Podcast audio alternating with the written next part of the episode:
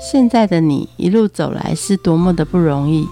回想过去的每一段，曾经精彩的刹那所化为的永恒。你一贯的任性是前任宠坏你的，成就此刻美好的你是前任送给现任的祝福礼物吗？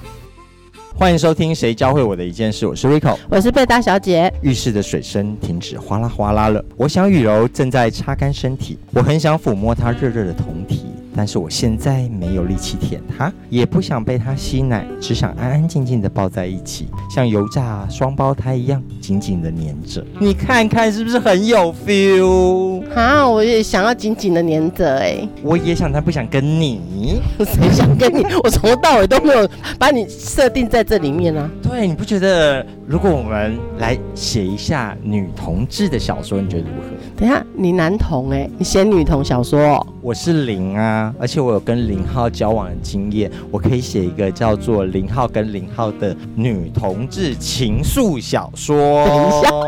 男同不管是两个都零，还是一跟零班，你都叫男同不是吗？不是啊，我们心理女，心理女女小说，你这不懂吗？所以你的稿子硬要投到女同的小说，听说出版社。嗯，这个集合出版社只出女同志小说，那你怎么觉得人家就会收你的书啊？那我们来问问嘛。那我们欢迎集合出版社的负责人林涵玉。各位听众朋友，大家好，我是小玉。小玉，你可以帮我们出一个女同志情愫小说吗？可以，不过如果你是男同志朋友，写零零号跟零号应该会被我退稿。为什么？我们是心理女，虽然我们没有大奶，但我们有小花。但是因为你刚刚说的是零。号跟零号嘛，如果你是心理女，但是你是生理男的话，我要看你有没有认为自己是女同志。所以你的女同志的小说定义就是她要有生理女性相互恋爱。呃，不是，是你刚刚讲的心理女是很重要的，但是因为我听起来觉得是你是在开玩笑。如果你是真的心理女的话，两个心理女，但是是跨性别的伙伴那种，我可以接受。不过重点还是文笔，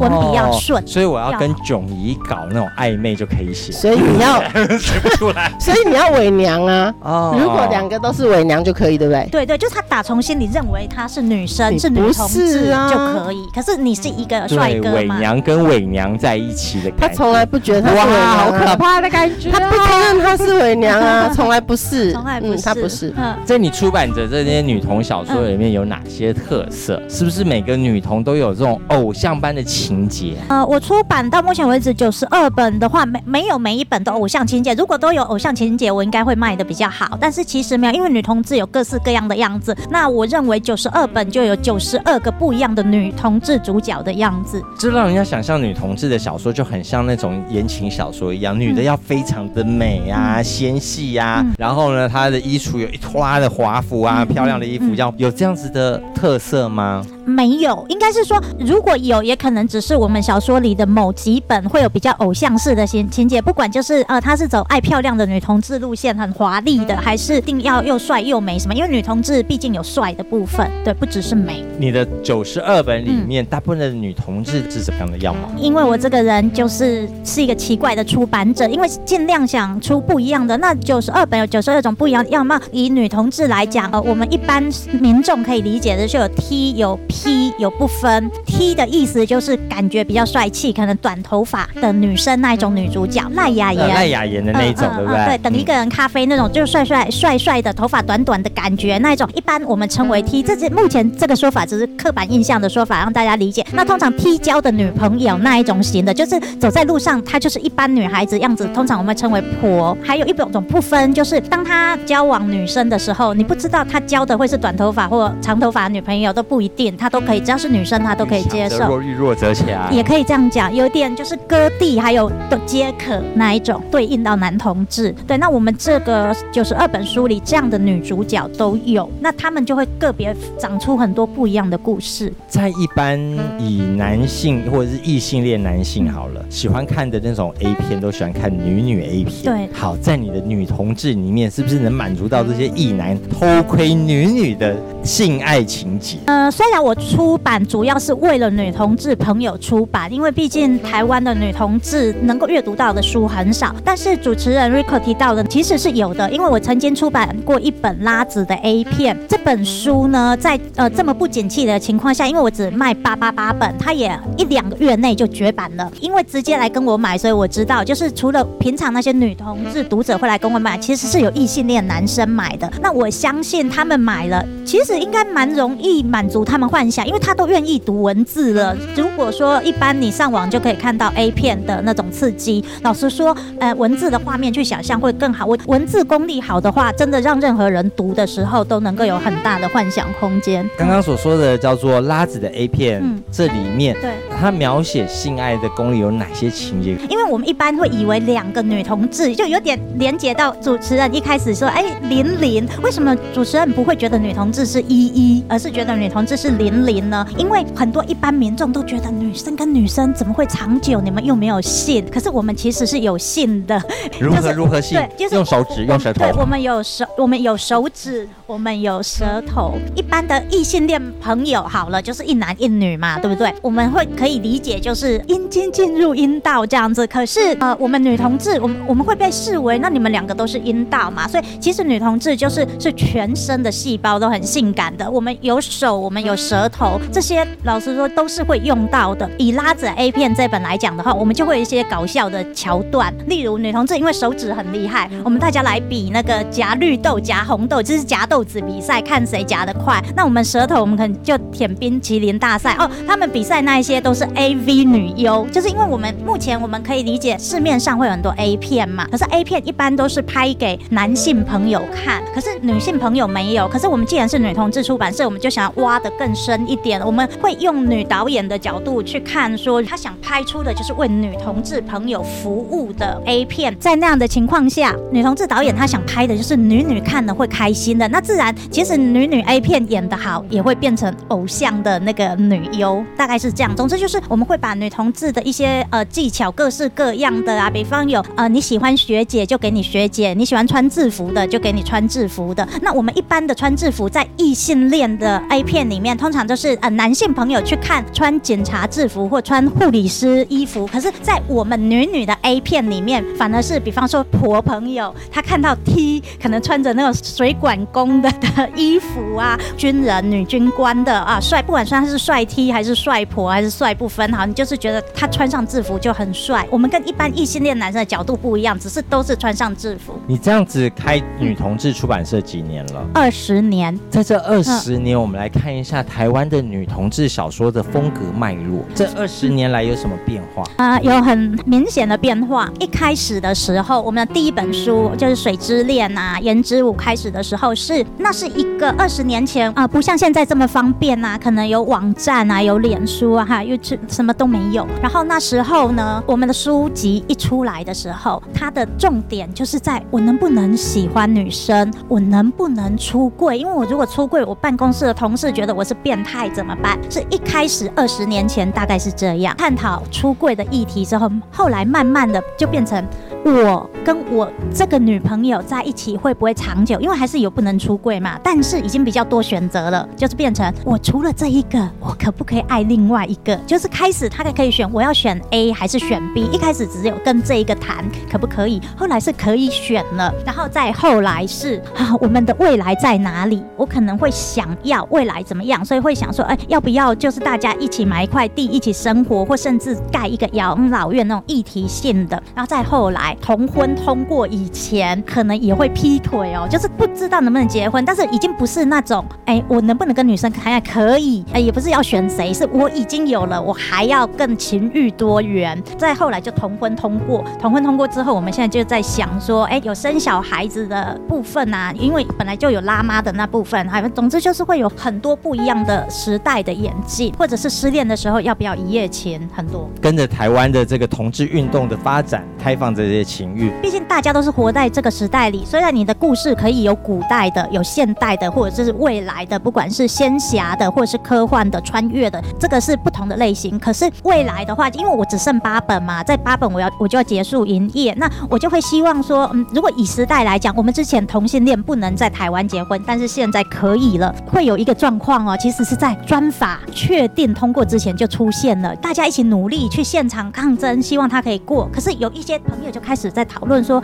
如果过了，你要不要跟我在一起？可是 A 跟 B 聊天的时候发现，我的 A 并没有想跟我在一起，那个 B 就会很伤心。他想说，没想到你并并没有那么想跟我在一起，他心里还抱着一丝希望，等到确定专法通过，台湾同志可以结婚了，再问一次，那个 A 他还是没有想跟他去登记结婚啊，就算不办喜宴，所以就分手了。没想到努力等待了那么久，还一起去抗议，可是却不是为了自己，因为其实有一个，就算抗议过了，他也不想结婚，所以其实这个是一个很现实的问题。当同婚通过，你就无法逃避，你到底要不要跟这个人结婚？因为有有这个选项。嗯那我们的呃，我身为一个出版社，当然希望能够得到这样子的小说，因为可以反映时代，把它点出来，大家的一些现在所面临的一些问题。对一些实况。你是怎么样审查这些书的标准？因为我是台湾第一家女同性恋出版社嘛，当年一开始的时候都直接请大家投稿来。我的标准很简单，就是哦这本我看过，我觉得他写的顺，然后故事的逻辑还有内容，我觉得可以接受。我没有看过这个风格，我就会我就会录取。因为一开始的时候，我一个女同志作者都不认识，我是先开出版社，然后等到有第一本投来，第二本投来，第三本以后就不用再征稿了，因为会写作的女同性恋的朋友非常多，可是他们是没有地方可以投稿。那后来就是陆续都有很多稿件，那我选择稿件的标准，除了他要写的通顺和逻辑，这是最基本的之外，文笔一定要好之外，先占先赢。如果今天你已经写了一个校园小说，然后是非常偶像派、非常甜蜜的，我接下来可能就会希望有一本很惨的校园小说。对我来说，我后来发现，当我只想出到一百本的时候，我就希望每一本书尽量不一样，因为我有一群读者朋友，他是从第一本可能是买到现在第九十几本。我想象我自己要去买书，我也希望如果我只要一百本的话，希望能够是读到不一样的。就本本的风格是多元精彩的，而不是通那种类型都是相同的。对对，不要太相近，这样对我希望让大家读到不一样的。当初你怎么会发愿要做一百本的女同志小说？我发愿的内容其实不是做一百本，其实我当初发愿的内容很简单，就是当我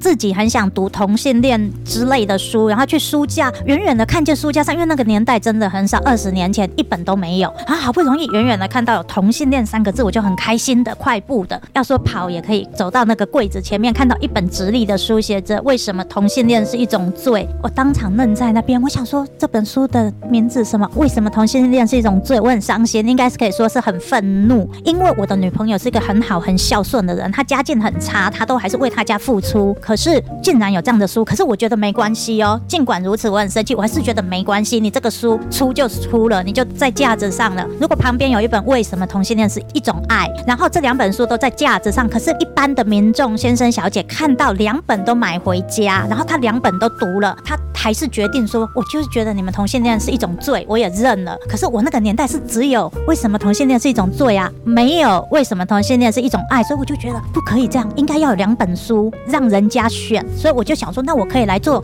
为什么同性恋是一种爱这种别的书，让民众可以选，这是我的出发点。所以我的出发点其实不是做一百本小说，因为我连一个作者都不认识，我只是因为我很生气，因为如果我从小可以喜欢男生，我不是人家嘴巴里那种天生的同性恋好了。可是我的女朋友可能是国小或国中，她就是天生喜欢女生的，她那种天生，然后又很孝顺，然后又扛起家计的人，我不知道她做错了什么，人家要觉得她是一种罪，甚至我以前读过的心理学的时候还说要电击男同志、女同志，我都想说为什么他那样的人要受到这种对待？所以其实我是很不能接受那种书的，所以我不是为了要出一百本，我其实只是要有另外一种声音。现在走到这边的时候，你就非常的多元的声音，而且出到是九十二本了。嗯嗯，我们聊聊你最新的一本，叫做《血色夜想曲》。对，这本叫做《吸血鬼》的风格是在这九十二本的唯一一本吗？那个第三十八本，哎，就是这样，我们就能永远在一起的时候，有一个短篇有提到吸血鬼，但是就只有那一个短篇。后来这是第二本，但是这是整本都跟吸血鬼有关的一个故事，所以呃，算长篇的话，这是第一本。我为什么喜欢这一本书？啊，是这样子的哦。刚刚主持人讲到整个年代的变换啊，其实以前出版书的时候，是我们当年都出两千本，一版出两千本。后来大概十几年之后，我每一版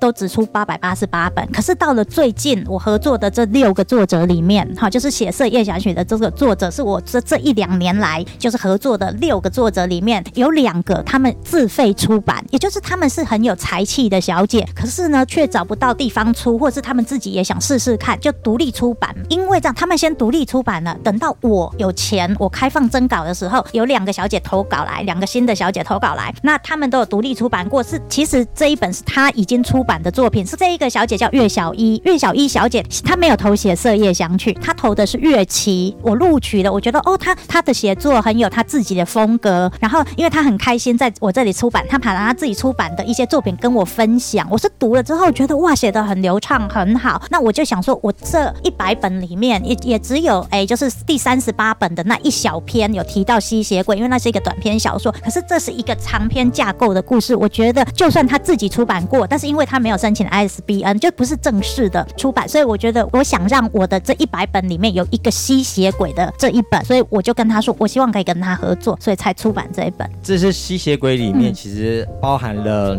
人鬼殊途，然后呢人变成鬼，对，以及人被男性强奸，嗯，然后呢更希望跟鬼在一起这种的情节。这复杂的情节其实也可以反映到是现在的同志跟异性恋之间的世界。应该是说每一个作者都有他自己的人生经历呀，不管是对霸凌啊、对性别意识啊，或者是对呃权力性交种种的议题。那我想呃岳小一他有他自己很浪漫，还有天马行空的创造力。那他也有他生活周遭的一些观察。这本书原本是三十万字的，那因为我要跟他合作出版的关系，我就是请他做一个更精简的浓缩，变成二十几万字，然后来出版。那就像主持人讲的，其实他就是他就是反反映作者他想要传达给阅读到他这个书的想法。但是我觉得他最大重点，因为他是一个个性可爱、浪漫的小姐，她就是会想很多奇思妙想的情节。因为她本身对动漫也蛮喜欢的，所以在阅读的时候也会带给我一种动漫感。九十二本里面，你觉得目前最畅销的是不是那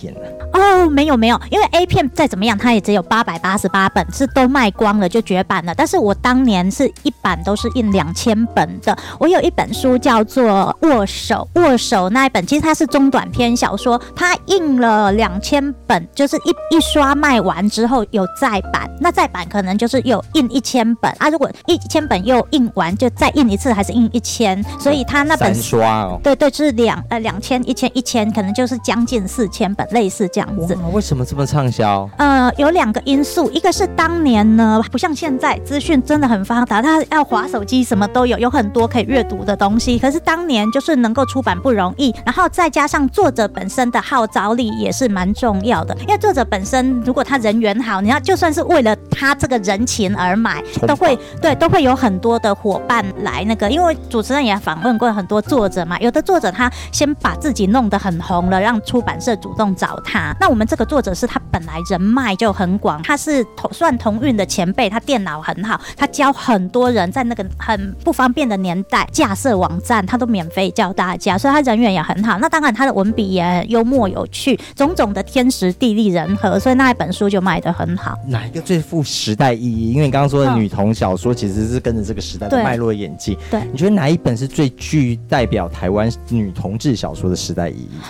代表女同志小说的时代意义，因为我们是整套都是跟着，所以我我不能只选一本，不是说我选不出来，是因为我们是整个这样。因为老实说，还蛮多研究生啊会来研究我们的书的内容，只是每个人研究课题不一样。比方说，从里面什么看女同志的空间，你读完我们整套，你可能看到女同志是怎么穿、怎么吃的，或女同志在在哪些空间交朋友啊、谈恋爱这样子。所以老实说，如果你买我们本都是时代。对。对，这样子讲虽然有点不好意思，但是是事实。对，每一本都是时代意义。感谢主持人。现在呢，大家都喜欢看变成电影化嘛。嗯，对。如果有一个电影公司嗯要跟你谈一本来做影像制作，你会推荐他哪一本先拍？我女朋友都说我外星人。我个人的话，我会推荐他拍那个《我是你的猫天使》，而且是像日本动画，因为《我是你的猫天使》它是一个可爱的故事，而且它不会太深，也不会不深，就是我觉得它是一个老少咸宜的东西。但是因为我个人也非常喜欢动漫，我会觉得《我是你的猫天使》那一本会很快，比较脍炙人口，就全世界各国的人都可以看得懂。因为我觉得要拍电影，你还是要想得更远一点。但是呃，我们的书其实个适合宫崎骏老师来拍。对呀、如果可以的话，不过我自己也很喜欢你的名字的那个导演，对对对，都都都可以，都可以。如果是宫崎骏，老师真的太厉害了吧，简直神机啊！《鬼灭之刃》也不错，因为《鬼灭之刃》的作者听说是个小姐啊，就是女性之光这样子。对，呃，如果像主持人问的，我我自己出版的这九十几本作品，我们的女同志作家们是真的很会写，很多你都觉得很像是电视剧，或者是可以拍成剧场，就是除了电影、电视剧也可以，然后真的都超好看的。这种导演找不到这种剧情的话，都可以往你这个集合出版社来选书。对，而且事实上现在就有导演已经有跟我们讲，他已经改编成剧本要去投递了，是已经有的，所以从导演自己选了来跟我们讲。那你自己是活在哪一本的主角里？呃，我女朋友写过一本我们两个的小说，是传说那里有一对女同性恋。因为我们两个目前住在桃园的杨梅区的富冈，那是写我们某几年的一个小说，就是不是从小到大，但是截取了我们在杨梅富冈的那一段写出来。因为那个原原本本就是写我们两个，里面有百分之八十几乎都是真的。外人看可能想说这是小说情节吧？不，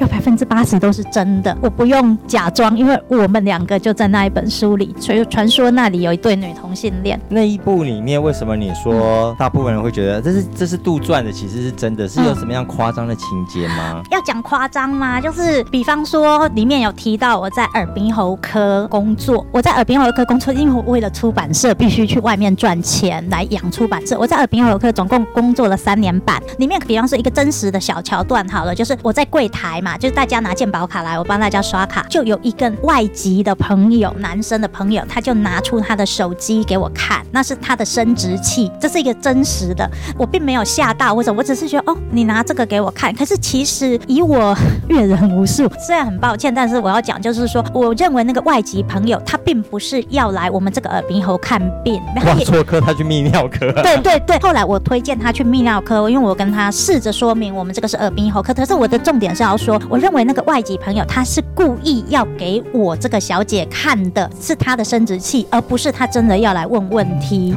那我想看，还歪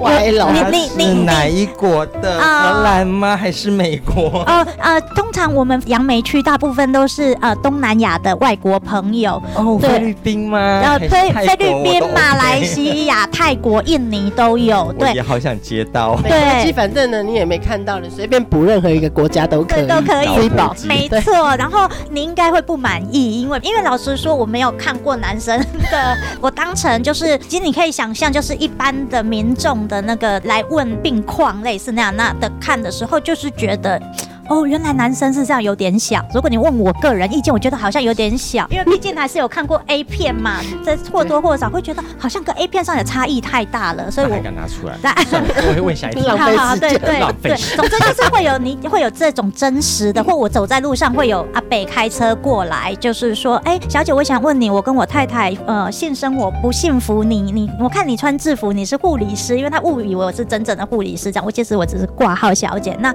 他就问我说怎么样这样，那我会去办公室讲给同事听，他们就会觉得他在对你性骚扰，可是我的意思是说，因为我会遇到这一些事情，那我就回家讲给我女朋友听，那她刚好身为一个小说家，她就会会把一些不可思议的都写进去。在出版的时候，会不会遇到很多的瓶颈？刚刚你说的资金短缺，所以你还要到诊所去嗯做这些服务。在这些遇到瓶颈的时候，你都怎么办？呃资金短缺的时候都怎么办？资金短缺就是一个非常现实的问题啊，这个主持人应该也很了解。总之，我直接的做法就是一开开始的时候，我就是都是自己出去外面工作。那后来呢，真的不行的时候，我会当年一刚开始开的时候是跟我第二任女朋友。那我第二任女朋友在科技业上班，赚比较多钱，我就跟她说，呃，就可不可以再借我？她可能本来就是拿出那个呃六十万了，可是结果开了之后，发现根本很快就烧完了，所以我就会跟她借钱。一开始就是因为是自己的女朋友比较好开口，可是后来呢，我不好意思跟她开口，我就出去工作。那工作到又不行的时候，我又跟我自己的堂弟还有我的妹夫借，因为我的堂弟跟妹夫比较会赚钱，那他们也都很乐意借我，都都不会皱眉头，什么就借了，说借就借了，也从来没有跟我讨过钱。但是总之，大部分我还是靠着自己出去工作。除了刚刚的耳鼻喉科的挂号小姐之外，我也做过防重业，也做过考公职的那种，呃，柜台，也去一般的丝绸工厂当仓库管理员，或者是安亲班老师或人体实验员，总之，或者是去折衣服，做过很多工作，只为了出版社。好热情哦！你这样子出大概几年出一本，或几个月出一本？我目前二十年出了九十二本，大概一年出个四五本吧，平均应该有。因为二十年嘛，二十年如果出四本的话，四年的也四二八嘛，就是一年出个四本是八十本而已啊，所以一年至少出个五到六本。我看今年蛮密的哈，六月、十一月，今年最少有出到四本了。在哪一年的时候是最难产？出书是还好，其实是去国际书展的时候，因为一本书是一个作者就一张合约。二零零五年为了去国际书展，我做了一本不是好好小说的书，是一本散文，叫《我的好友异性恋》。那本书有三十几个作者，所以有三十几份合约，所以那本算是最难产。如果难产是指做的辛苦程度，其实那本是最辛苦的。那如果难产是因为没有钱才难产，其实没有，因为一直都没有钱，所以根本就每一本都非常痛苦，因为你要去外面赚到钱才能。除了第一本没有，因为第一本是先有钱才开出版社，只是之后烧钱烧的很快，就很辛苦了。令你印象最深刻的作者都是曾经的女友嘛，前女友嘛？哦，没有没有，我个人非常反对办公室恋情的。我的女朋友虽然是作者，但是那是一个意外。如果不是因为跟她交往，我以前的女朋友都是跟出版社没有第一时间是没有直接关系的，然后就只是因缘际会，然后现在跟我现任女朋友在一起，但刚她刚好是一个作家这样子。这一百本如果都出完了，嗯，你会想做些什么事情？我想要先过一两个月。完全没有负债的生活，就是我想要先先休息一下，因为我一直处在欠别人钱，我心里会觉得很抱歉，因为别人把钱借给我嘛，我不想要再留人家。所以如果我真的做完了出版社，我就再也不用每本书的成本大概要七到十万。我每次都想到说我要筹这七到十万，真的好累。可是如果我出完一百本，我就再也不用担心我要再找七到十万来出一本书了。所以我应该会先休息一个一两个月。你曾经上过任何的募资平台来募这些女同志小说吗？嗯，从来没有。这个是有读者朋友有跟我分享过，但是因为我自己觉得我是商业行为，因为我我应该是说我我想要靠自己的力量试试看。这二十年来，我只有一次去寻求资金，不是用跟朋友借或读者借或家人借，就是去申请政府的钱，就是今年的这个疫情。因为这二十年来，其实我们知道国家也有文文艺基金啊，一些可以申请的管道。我曾经跟我现在这个女朋友想说试着，因为大家好像有一些文人朋友或是剧场什么的朋友会去申请这个译文基金。我们两个也读了一堆复杂的表格，也到现场去了。是到现场的时候，在一个大长桌看到有这么多不同的戏剧啊、舞蹈啊、音乐啊什么的，就是这些文人的朋友们都要争取那个钱。我们想说，我们还是靠自己好了。有这么大家都这么需要这个钱，后来我们就是第二个阶段就没参加了。对，不是因为我。我们不需要钱，而是我们想说没关系，好像大家都很需要钱，我们还是不要跟人家分好了，因为不知道国家要多少钱，所以后来就是打断那个念头之后，又自己就去工作很多年，直到今年疫情。天哪，我没想到竟然会遇到这种事，然后我就试着去申请了一笔三十万的钱。我我要填表格的，要写第一个字的，就是打第一个字的时候，我还哭了，因为我想说，天哪，我竟然自己做生意做到要去跟政府讨钱这样子。因为我一直觉得，可能是因为我从小都在乡下长大，我们家也是开店的，就是任何困难都应该自己解决吧。可能就是我我个性的关系啦，我没有觉得申请钱不好。如果国家就是我们缴税给国家，国家提供我们很多管道去让自己存活，我觉得是。OK 的，只是我自己。总之啊。天呐，觉得真的很希望靠自己就能赚钱，多好。啊，好强大的信念！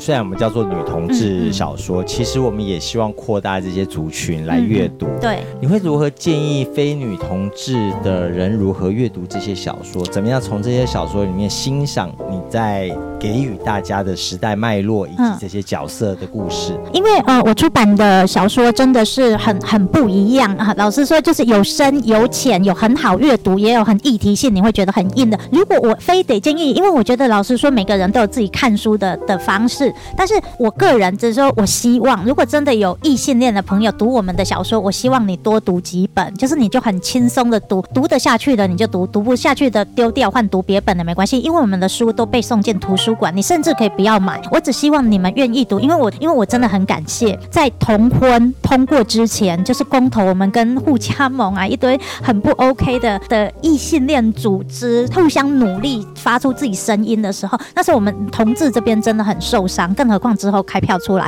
可是就在那一段最大家就是争执对立的最厉害的时候，有一个异性恋的小姐，她有写信给我，然后她是写来脸书的讯息，那就说呃小玉你不认识我，我只是你一个读者，然后我我必须告诉你，我当时就是在一间图书馆里读到你们的好好小说，我不小心翻到一本，然后读想说，哎，是什么女生爱女生的？从此之后，我每次去图书馆就会不由自主走到那一格放着你们好好小说，看看又有没有新的。我是因为这样一本一本的看，然后发现哦，女同志的世界就是很多不一样的样子。因为如此，我今天写这封信来是要告诉你，如果我当时不是在图书馆看到你们的小说，我今天就会变成萌萌的一员。所以我真的超感动的，因为我我那时候就是在，因为我们是为了出版社出去工作嘛，那有时候在在职场上也会遇到客人不友善或什么，因为客人生病了，他们也不舒服啦，可能也不是故意的，但是我也会觉得很很难受。有时候就是会碰到不理性的客人或什么的，然后那回家收到那封信，我真的觉得很值得了，因为我们的书都是读者愿意买，然后捐去图书馆，然后有的图书馆会把我们退书，哎，不是每一所图书馆都会有我们女同性恋小说，然后因为因为一个异性恋小姐她竟然看了，然后她还愿意写信来说，就算只有一票，可是我是属于你们这一票的，虽然我是异性恋小姐，这样我真的超高兴的，有影响到一个人也好，一票我也觉得很爽，就超高兴的啦。嗯，这个月很值得，天大的鼓励。对对，天大鼓励，没错，真的超安慰的。最后，你觉得出版女童小说嗯整个二十年来教会你的一件事是什么？嗯，就是要忍耐。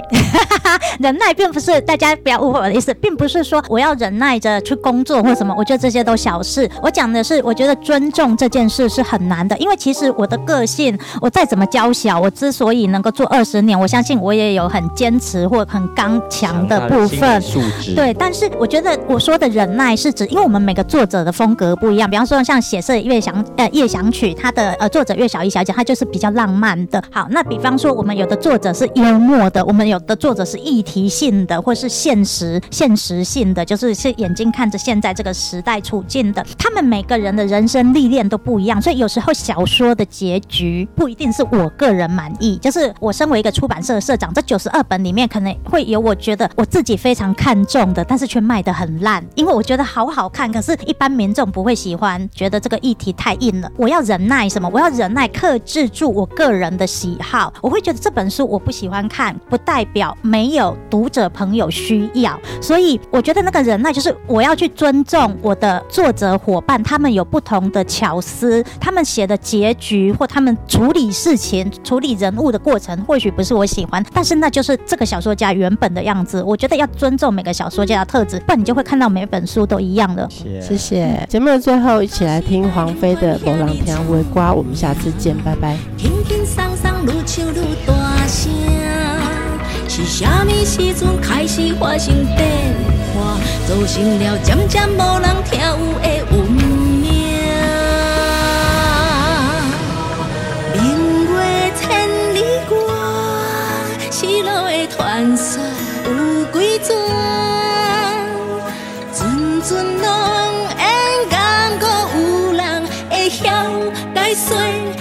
搁